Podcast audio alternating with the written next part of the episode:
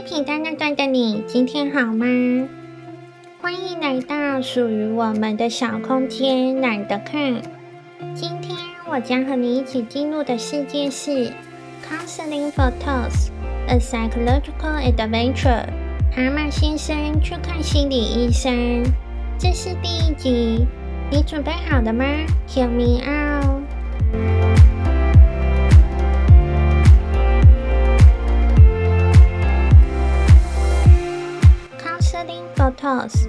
Psychological Adventure。蛤蟆先生去看心理医生。作者：Robert Bird，英国资深心理咨询师。这是一本英国国民级心理咨询入门书。该不该去看心理医生？这本书将会给你答案。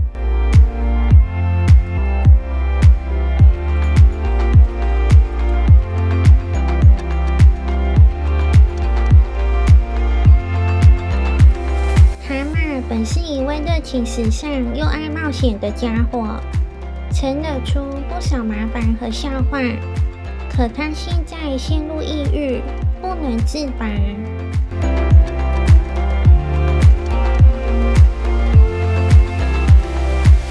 河岸天气渐渐变了，空气中弥漫着一丝前所未有的不祥气息，乌云阴沉地笼罩着田野，黑压压的，令人不安。天气这么闷。鼹鼠决定出门走走。他发现自己走到蛤蟆庄园的车道上。蛤蟆庄园的雄伟壮观是不容置疑的。可当他走过长长的车道，吃惊地发现四周是一派破落景象，建筑显得阴森可怖。他按下门铃，无人回应。按了第二下，还是没有回音。他绕到菜园，走向房子后门，并趴在厨房窗户前，想看看里面有什么。他发现一把大椅子上摆着一大堆旧衣服。忽然，衣服动了起来。他看见旧衣服底下是蛤蟆。他用力拉开后门，屋子里是他从未见过、有史以来最悲伤的蛤蟆。蛤蟆说：“您好。”这有点乱，抱歉了。可我现在整个人都不太好。说完便放声大哭起来。从蛤蟆庄园回家路上，鼹鼠心里乱糟糟的。蛤蟆一向是大家的开心果，一点小事就容易兴奋。如今怎么把自己弄成这副可怜巴巴的样子了？晚饭过后，他将蛤蟆的事告诉河鼠。河鼠漫不经心地翻阅本地周报，突然，他用命令的口气说道：“鼹鼠，听听这个，资质合格的咨询师，曾接新来访者，凡有个人问题且治不快或忧虑者，皆可预约。这说不定能帮助可怜的蛤蟆。”我真的很担心他，怕他会做傻事。我们应该让他去见咨询师。第二天早晨，鼹鼠和河鼠匆匆走往蛤蟆庄园，并将前往帮助蛤蟆的事告诉路上巧遇的獾。獾听完，脸色阴沉了下来。他说：“我一点都不吃惊。我们没必要批评自己的朋友。”但我早就预料到会发生这样的事。蛤蟆身上有很多优秀的品质，可他骨子里是软弱不安分的。一直以来，总有朋友给他忠告良言，明确告诉他该做什么。可一旦少了这些朋友在身边，他便有着自己的性子，被愚蠢、病态的念头牵着鼻子走。我这就陪你们一起跑这趟好心的差事。必须有人不懂质疑地告诉他，他得振作起来。接下来几天，蛤蟆的朋友精心照料、鼓励，并严正告诉他必须振作起来。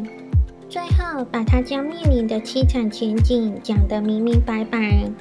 用獾的原话说：“这些坏事都会降临。”除非他控制好自己的情绪，然而这些对他都没有用，只剩一个法子，他必须接受心理咨询。在朋友们一连串电话联络、约定日期、施压恳求后，蛤蟆来到一栋大房子。昌鹭在他对面的椅子上坐了下来，道过早安后，便无声地看着他。早就习惯人们同他说话，正等着苍鹭开启一场冗长的训诫，但什么动静都没有。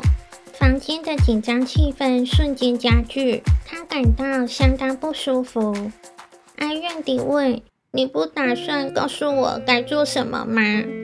关于什么呢？”告诉我怎么做才能觉得好受一点？您感觉不好受吗？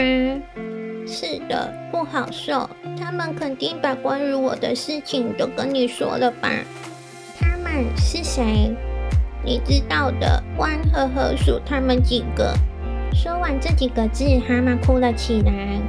苍鹭依然不语，只把一盒面纸推到他面前。待他抽泣渐渐平息，苍鹭问：“你能告诉我为什么来这吗？”是他们让我来的，说我需要咨询。现在我准备好都听你的，只要你觉得是最好的，我都会照办。那么谁是我的来访者呢？是你还是他们呢？蛤蟆不是很明白。你的朋友们想让我为你做咨询，以便减轻他们对你的担忧。你似乎也想得到帮助，为的是让他们高兴。所以依我看，你的那些朋友们才是我真正的来访者。但恐怕这样行不通。我建议今天会谈后就结束咨询，就当是一次体验。这么久以来，蛤蟆头一次感到愤怒。提高嗓门说：“你不能这样做！你是咨询师，我为了咨询来到这，坐在这等着你跟我说些什么。可你说的居然是行不通，到底还要我再做什么才能行得通啊？”苍鹭说：“咨询师和来访者双方得出于自愿，也就是当你是为自己，而不是为取悦朋友们，我们才能真正合作。”蛤蟆虽然没完全理解这一番话，但他意识到他得为自己的咨询担起责任来。同时，苍鹭用了“合作”一词，意味着过程中不管发生什么，他都是主动参与者。这些要求和他原先打算坐等受教的态度相去甚远。过了许久，他终于开口：“刚才我表现像个混蛋。”这样的事已经不是第一次发生了。不过我开始明白你的意思了。我愿意和你合作。我们的咨询能重新开始吗？其实我认为咨询已经开始了。约定下一周日期后，苍鹭把蛤蟆送到门口。蛤蟆转身问他：“你认为我会好起来吗？”苍鹭直视他的眼睛说：“蛤蟆先生。”如果我不相信每个人都有能力变得更好，我就不会做这份工作了。我无法保证事情一定会变好，我承诺会对你倾注全身心的关注，也希望你对咨询全心投入。假如我们都能像这样一同努力，就能预见积极的结果。但归根结底，这一切都取决于你。随后一周，蛤蟆觉得日子过得特别慢。咨询的日子到来，他的心情可以说是五味杂陈。终于可以见到苍鹭，又让他倍感宽慰。坐在咨询室里，沉默又一次出现。蛤蟆先生，今天你感觉怎么样呢？挺好的，谢谢你。从小大人就教他这样回答。我再问一次，你现在真实的感觉是怎么样呢？你说的感觉到底是什么意思？假设我们有种情绪温度计，可以用来测量你现在的感受。一代表非常糟糕，十代表非常愉悦。你觉得自己在哪个位置？蛤蟆毫不犹豫地回答：“一到二之间。”我感觉自己好像没什么价值，把自己的生活搞得一团糟，不像我的朋友们，我就像个笑话。说到这，他哭了起来。苍鹭将纸巾盒推给他，过一会儿又问：“你一直都是这么觉得吗？”我想是的，我时不时会这么想。你认为是什么让你感到不快乐呢？有几件事对我产生了巨大的影响。我以为我能挺过去，很多打击我都挺过去了。真正让我受伤的是，别人对待我的方式太可怕了。譬如獾，经常用严厉的目光看着我，我就会想起永远在批评我的父亲。每个人都对我那么不友好，可这并不是我的错。苍鹭静静坐着，倾听并端详着蛤蟆。过一会儿，苍鹭说：“现在我们或许可以停一下，想想我们能从这些事情中学到些什么。在这些事件发生的时候，你会用什么词来形容这些事情发生时自己的感受和行为呢？”我感到非常不快乐，很悲伤，很内疚，而且备受责难。我当时的感受就和小时候一样，被父亲狠狠责骂后的状态。我们就把它称为儿童自我状态吧，指行为感受都像个孩子，这不同于幼稚，而是像个孩子。至于处于儿童状态会有怎样的效果，我们先停在这里，结束这次面谈。过了一周，蛤蟆又与苍鹭见面。还是就在老位置。在咨询过程中，最打动他的一点是，他能得到苍鹭全身心的关注。他发现这辈子还从没有人对他全神贯注过。至于他有没有这样对待过别人，也得打个问号。只要他找到词汇来形容自己的所思所想，苍鹭就会倾听并理解他。那么蛤蟆，你感觉怎么样呢？虽然还是情绪低落，我发现自己一直在思考上次面谈时提到的儿童自我状态。今天我们会继续谈这个吗？我很愿意和你一起探讨。儿童自我状态是由我们童年残留的遗迹搭建而成，包含小时候体验过的所有情感。正因为这样。某些特定的情形和场景会激发我们的基本行为模式，我们自动做出反应。所以，我们会和小时候一样去行动和感受。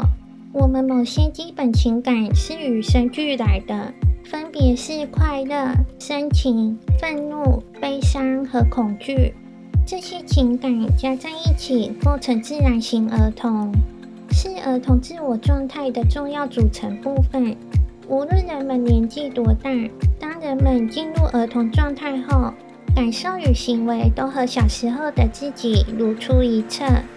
蛤蟆陷入沉思，沉默许久后，他说：“我觉得自己经常处在儿童自我状态里。”苍鹭接着解说：“从出生第一天开始，这些天生情感就开始运作。”随着身体逐渐强壮，情感世界也丰富起来。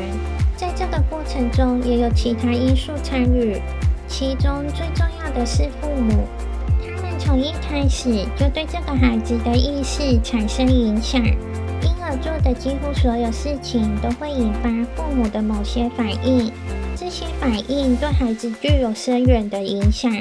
他们学到一种生存策略。并发展出一套行为来应付父母和其他人。当然，人生后面阶段的许多其他事情也会对我们造成影响。这些最早期的经历塑造了人格的雏形，所以我们无法否认，也无法忘记他们。这套适应的行为称为适应型儿童。今天面谈就到这里。这一次我们谈了很多。也一定给你很多值得思考的东西。下一次面谈前，回想一下你的童年，想想那些过往，还有最初的记忆。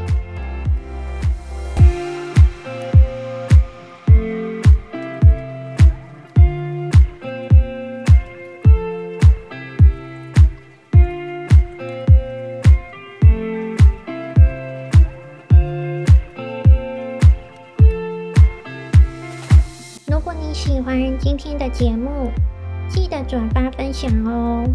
我是 Black，你的伴读小书童，我们下集见喽。